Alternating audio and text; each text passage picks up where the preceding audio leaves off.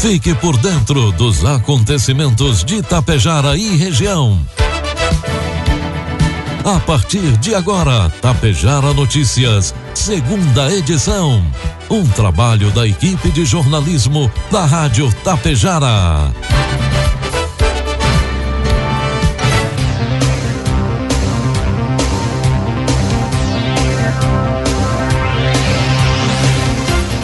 Agora são 12 horas com 33 minutos. Boa tarde a todos. Estamos no ar aqui pela Tapejara FM 101,5 com a segunda edição do Tapejara Notícias desta quarta-feira, 17 de novembro de 2021.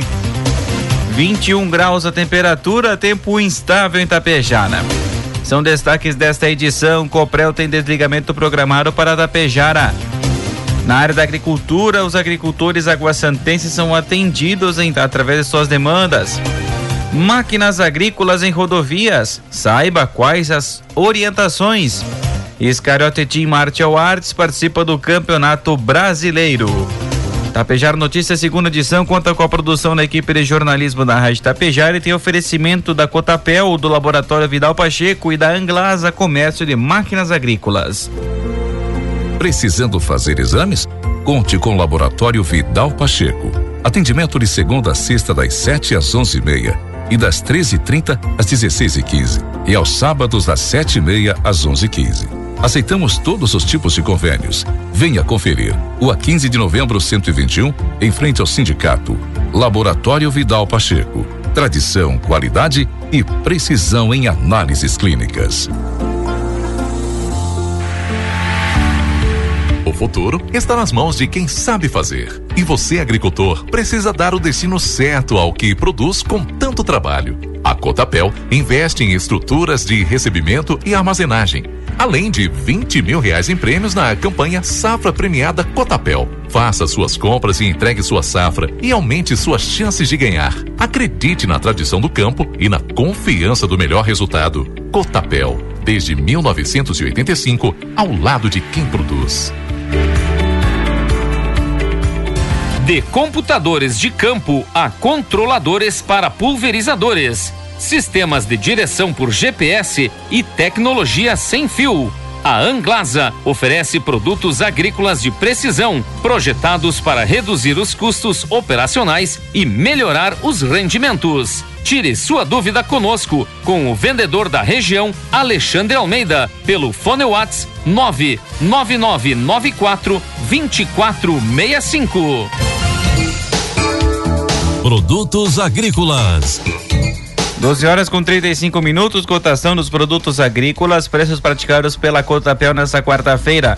Soja, R$ reais com 20 centavos, milho, R$ reais, trigo, pão PH 78 ou mais, 81 com 50.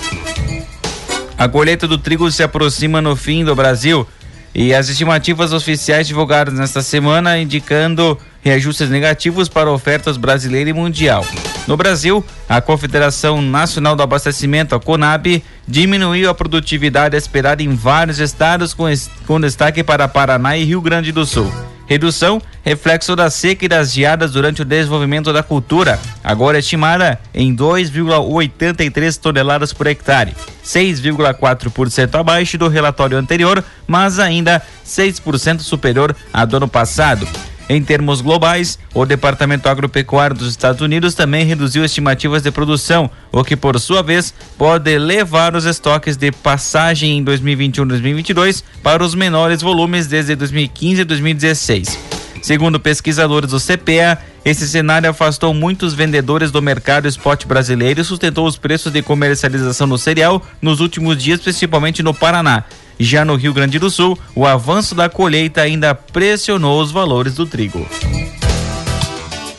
Informe Econômico. 12 horas com 37 minutos. Vamos trazendo as informações do mercado econômico. Neste momento na Bolsa de Valores, dólar comercial cotado a cinco reais com quarenta e nove centavos, dólar turismo cinco com sessenta e quatro, euro seis reais com vinte centavos. O Ministério da Economia revisou para cima sua projeção para a inflação média pelo Índice Nacional de Preços ao Consumidor Amplo IPCA em 2021. De acordo com a nova grade de parâmetros macroeconômicos da pasta, A estimativa para a alta de preços neste ano passou de 7,90% para 9,70%. Para 2022, de 3,75% para 4,70%. A Secretaria de Política Econômica da pasta manteve a avaliação de que a partir de 2023 a projeção converge para a meta de 3,25% em 2023 e 3% em 2024 em diante. No relatório Focus os analistas de mercado consultados pelo Banco Central estimaram que o IPCA deve acumular alta de 9,77% em 2021 e 4,79% em 2022. Previsão do tempo. A quarta-feira terá tempo instável na maior parte do Rio Grande do Sul. O Instituto Nacional de Meteorologia, o INMET, alerta para risco de temporais com queda de granizo, descargas elétricas e rajadas de vento de até 100 km por hora. Nessas regiões, pode ocorrer transtornos como interrupção no fornecimento da energia elétrica, estragos em plantações, queda de árvores e alagamentos. Isso ocorre principalmente entre a madrugada e o final da manhã. Já de acordo com o Clima Tempo, os maiores acumulados de 32 milímetros devem ser registrados em municípios como Vicente Dutra, Três Arroios, Taquara do Sul do Sul, Severiano de Almeida, todos no norte gaúcho. O tempo fechado e a entrada de uma massa de ar frio fazem as temperaturas diminuírem. Em Pedras Altas no sul, termômetros marcaram 8 graus né, no amanhecer. Já a máxima de 29 graus aparece em Vicente Dutra no norte. Em Tapejara, quarta-feira amanheceu com o tempo encoberto. Ao longo da manhã já ocorreram pancadas de chuva. Previsão é de mais estabilidade até o final do dia. Precipitação para hoje de 20 milímetros e temperaturas podem já ultrapassar os 23 graus. Já para amanhã, quinta-feira, tempo nublado pela manhã, com possibilidade de garoa. Tarde, de sol com diminuição de nuvens, noite com muita nebulosidade. Precipitação para amanhã 1 milímetro e as temperaturas podendo variar entre 14 e 21 graus. Destaques de Itapejara e região. Agora são 12 horas com 40 minutos e a partir de agora você acompanha as principais informações locais e regionais na segunda edição do Tapejara Notícias. A Coprel informa a seguinte interrupção no fornecimento da energia elétrica para o município de Itapejara, na localidade de Vila Campos, desligamento programado para amanhã, quinta-feira, dia 18 de novembro, das 8 horas da manhã a 1 hora da tarde, para substituição de postes, cabos, isoladores e transformador para aumento da capacidade da rede. As interrupções são feitas para garantir energia de qualidade na vida dos cooperantes. Na dúvida, a Coprel disponibiliza o número 116. No último domingo, dia 14, a Iscariote Team Martial Arts esteve representando o Tapejara no Campeonato Brasileiro que aconteceu em Novo Hamburgo entre os dias 13 e 14 de novembro nas modalidades do Muay Thai e do boxe. Os atletas tapejarenses travaram combates duríssimos e conquistaram mais títulos para o município. Atletas de diversas cidades estiveram presentes no evento. Segundo destaca o instrutor Ismael Iscariote, o trabalho é incansável pelo reconhecimento da equipe e estamos tendo êxito. Parabéns aos campeões de dentro e de fora do ringue, afirmou Ismael. Agora a equipe se prepara para a próxima competição, que será realizada no dia 11 de dezembro em Canoas, na região metropolitana de Porto Alegre.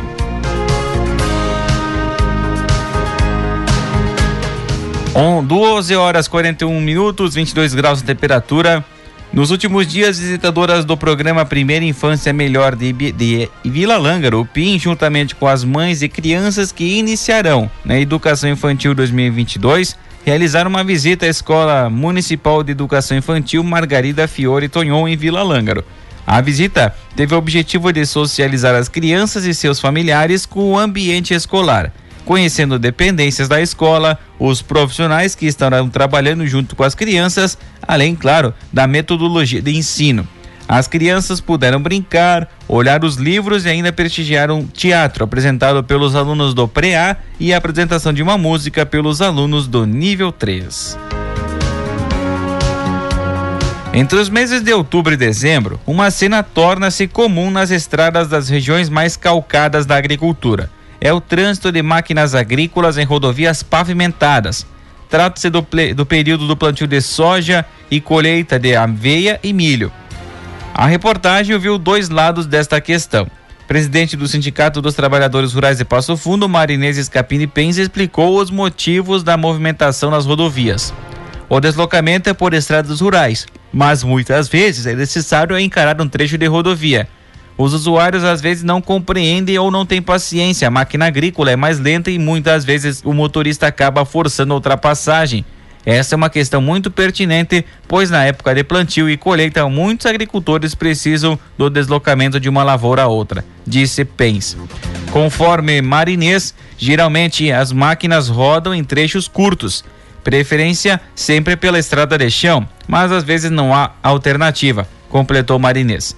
Anualmente, os períodos de maior movimentação nas rodovias ocorrem no mês de março, quando começa a colheita da soja. No inverno, alguns períodos de aveia e trigo. Em outubro, necessário o plantio da soja e a colheita da aveia de, e, e se deslocando até o mês de dezembro.